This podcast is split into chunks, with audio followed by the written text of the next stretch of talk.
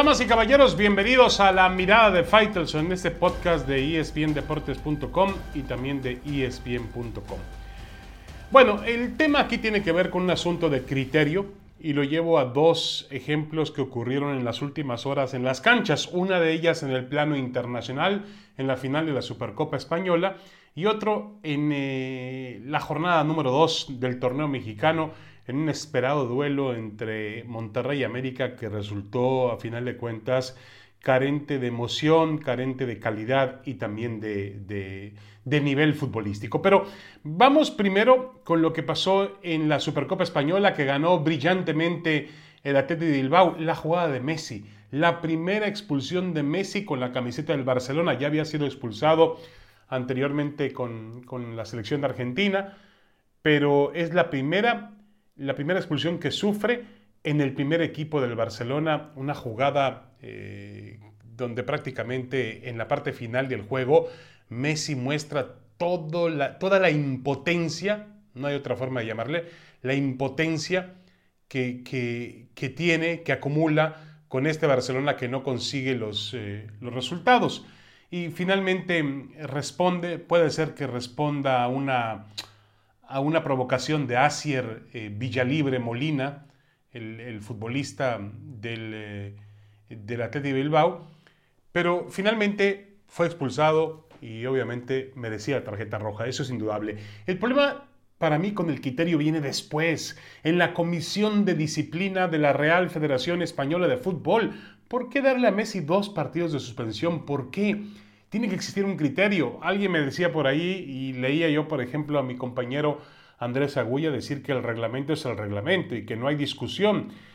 Sí, correcto, el reglamento es el reglamento, pero también el juez que interpreta el reglamento, pues tiene que tener criterio para entender que Messi ha sido un jugador limpio, un jugador que ha enaltecido la cancha, un jugador que se ha llevado cualquier cantidad de faltas, de golpes, se levanta y sigue jugando y sigue ofreciendo espectáculo a través de practicar el fútbol. No hubo criterio al momento de definir la suspensión de Messi y le dan dos partidos conforme al reglamento. Y hablando de criterio, en el juego América Monterrey se marca una mano de el chico, el defensor de la América Juárez, joven jugador.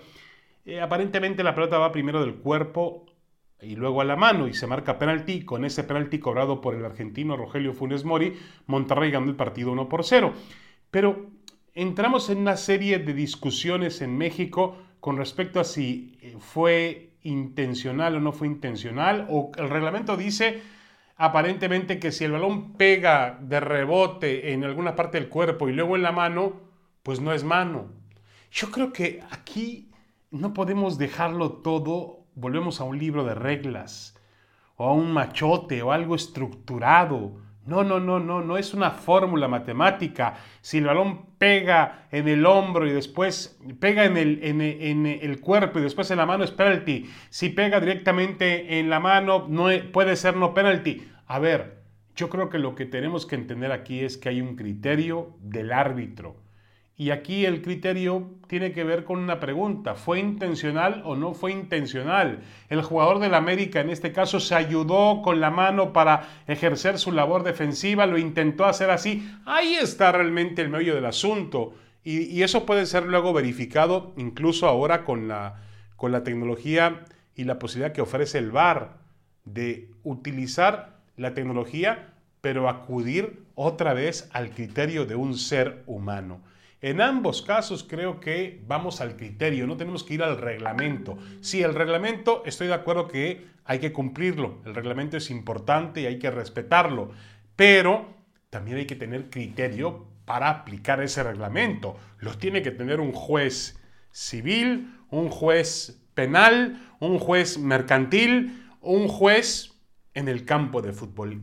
Criterio, no reglamento creo que es más importante el criterio que el reglamento, porque el criterio, el, reglamento lo hace un ser humano, pero el criterio pues, significa la capacidad de inteligencia que tiene el ser humano para aplicar ese reglamento.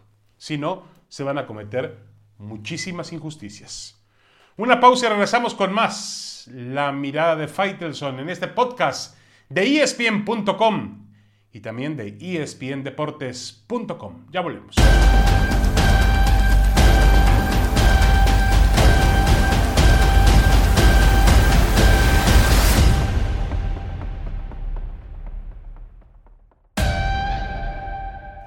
Damas y caballeros, regresamos a la mirada de Fighters en este podcast de espndeportes.com, espn.com.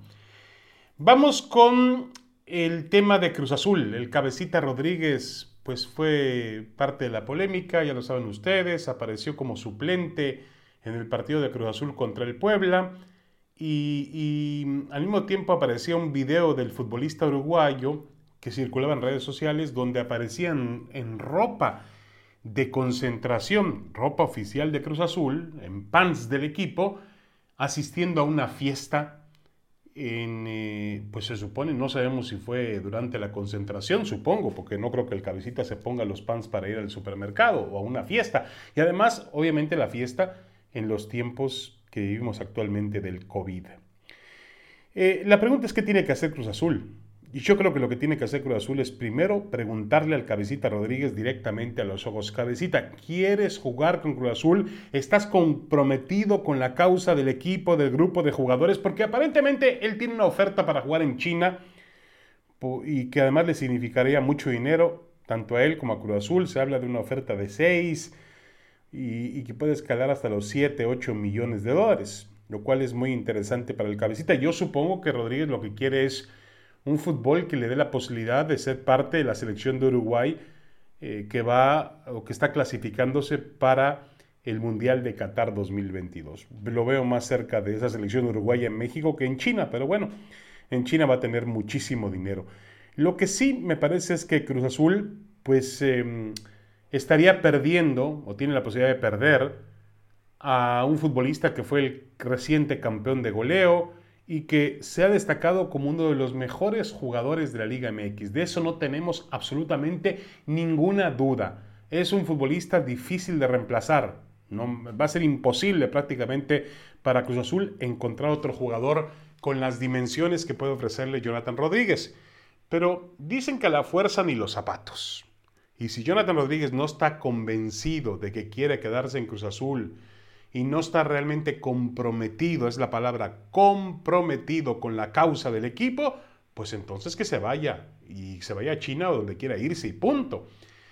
Eh, pesa también sobre el equipo aquel 4 por 0 en las semifinales, un acto, una situación bochornosa, indignante para el grupo de futbolistas. Y luego vino un reproche, una crítica de la propia directiva, una directiva nueva en Cruz Azul, que parece ser que no le gustó mucho a los jugadores. Lo acabamos de ver con Milton Caraglio, que dejó al club y se fue a los rojinegros del Atlas.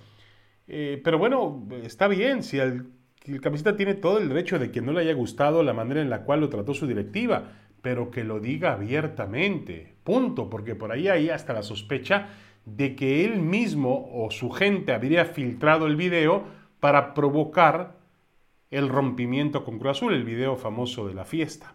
Es todo un asunto Cruz Azul, realmente escabroso, penoso, una situación que creo no se ha superado todavía con respecto a lo que significó ese 0-4 ante Pumas y perder las semifinales en el, en el escándalo, de manera, la manera más eh, escandalosa en la historia del fútbol mexicano, ir ganando 4-0 y perder la eliminatoria Cruz Azul no se recupera todavía de eso, sigue maniatado por el tema a pesar de que han pasado algunas semanas y una nueva temporada, un nuevo entrenador, un nuevo dirigente como Álvaro Dávila ni siquiera ha podido eh, traerle calma. La llegada de Juan Reynoso llegó además, la forma en que llegó Reynoso es que Cruz Azul de veras se empeña en hacerlo todo mal, o que parezca mal, ¿no? y habló con, Hugo Sánchez, habló con Matías Almeida y al final se decidió por el, de menor exposición o el de, mm, vamos, menos, vamos a llamarle, un técnico de perfil bajo, como le dijo en su momento Jaime Ordiales. Y bueno, Reynoso la verdad es que ha dirigido al Cruz Azul en las primeras fechas con un perfil bajo y el equipo suma dos derrotas y no encuentra la manera de reencarrilar su temporada y además tiene problemas extracancha como el de Cabecita Rodríguez. Todo un galimatías este Cruz Azul. Vamos a ver qué pasa. Igual en la temporada que menos pinta es la que finalmente resulta la del campeonato. Ha tenido temporadas brillantes y al final no ha conseguido el título. Y lleva 23 años persiguiéndolo. Una pequeña pausa y regresamos con más en la mirada de Faitelson. Ya volvemos.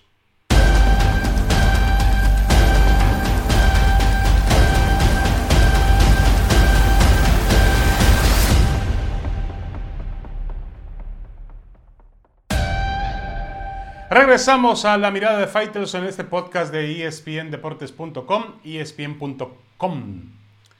Vamos con el tema del Mundial de Clubes. Tigres es el campeón de la CONCACAF, el conjunto mexicano, y ya conoce cuál será su primer rival. Será el equipo sudcoreano Ulsan Hyundai, el famoso equipo, bueno, el equipo de la famosa fábrica de autos Hyundai en Corea del Sur.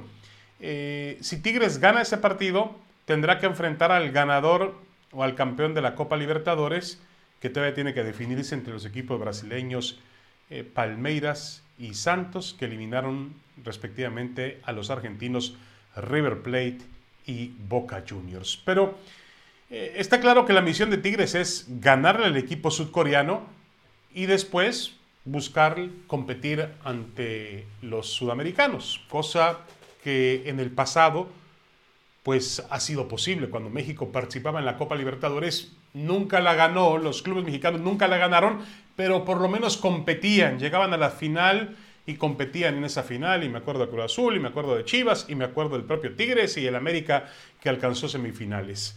Eh, Tigres se entera además de que mm, el equipo Ulsan eh, Hyundai ha anunciado a través de su entrenador Hong Myung Bo que la ambición es ganar el torneo local, por lo cual no va a mandar a sus futbolistas foráneos a jugar el Mundial de Clubes en Qatar y los va a reservar para Corea del Sur. Así que con eso, pues Tigres parece obligado, obligadísimo a vencer al equipo sudcoreano y después, insisto, pelear ante Palmeiras o ante Santos por la posibilidad de enfrentar, supongo yo, del otro lado de la eliminatoria al Bayern Múnich, que es el representante europeo, el campeón europeo y uno de los equipos más poderosos del mundo.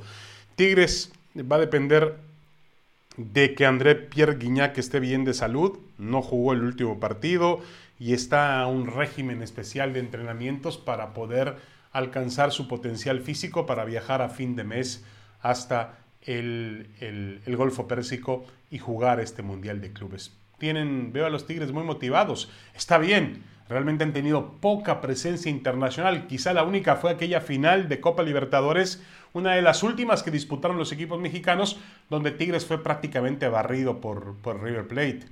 Ahora tiene una oportunidad de trascender en el Mundial de Clubes, además entendiendo que Monterrey, su acérrimo rival de la ciudad, pues fue al último Mundial de Clubes el año pasado no, no fue el año pasado, fue el año antepasado, 2019, eh, y ofreció un digno, una digna actuación en el Mundial y le jugó al tú por tú al, Liverpool. Entiendo que no le ganó a Liverpool, pero le jugó realmente, le compitió a un Liverpool que utilizó muchos suplentes, es verdad, pero eh, el equipo de club eh, entendió que los mexicanos tenían un nivel competitivo muy, pero muy interesante. Bueno, vamos a ver qué es lo que pasa con Tigres. En Pumas, fíjense en lo que son las cosas. En Pumas, pues eh, las noticias son que Juan Antonio Dineno está lesionado por las siguientes cuatro semanas. Y uno se pregunta cómo va a afrontar Pumas el torneo cuando tiene fuera a Dineno y ya perdió a Carlos González. Carlos González se fue en el receso invernal, fue eh, traspasado a Tigres. Sus dos grandes delanteros del torneo anterior no los tendrá por las siguientes fechas. Pero la realidad es que eh, Andrés Lilini, el entrenador, ha hecho un trabajo más que destacado, más que sobresaliente. Eh, sigue llamando la atención cómo es posible que mantenga competitivo a este equipo. Y no solamente eso, eh. créame que Pumas parece que está jugando mejor al fútbol, o por lo menos lo ha enseñado mucho mejor en estas dos primeras fechas que el nivel que llegó a alcanzar el torneo pasado, donde pues llegó hasta la final del fútbol mexicano, no teniendo expectativas para, para lograrlo. Y ahora fíjense lo que las cosas, ante la ausencia de dinero, pues se presenta una maravillosa oportunidad para que aparezca un, futbolista de fuerzas básicas. Es, decir, un jugador hecho en la, en la cantera que pueda eh, finalmente marcar el rumbo de estos Pumas. Y se llama Emanuel Montejano, así se llama, un chico de 19 años. Apareció el domingo enfrentando a Mazatlán, dio un pase para gol, marcó otro gol en su debut en la primera división. Insisto, joven, 19 años, practica el karate, llegó a ser cinta, cinta negra y, festejó el gol al estilo Hugo Sánchez. Es decir, tuvo un debut soñado, mejor imposible, y ahora va a recibir una oportunidad para tomar el lugar que deja Dineno. Uno pensaría que este Montejano que ha venido eh, pasando por todas las divisiones inferiores de Pumas, no iba a tener oportunidad de debutar mientras estuvieran ahí Carlos González y Juan Antonio Dineno.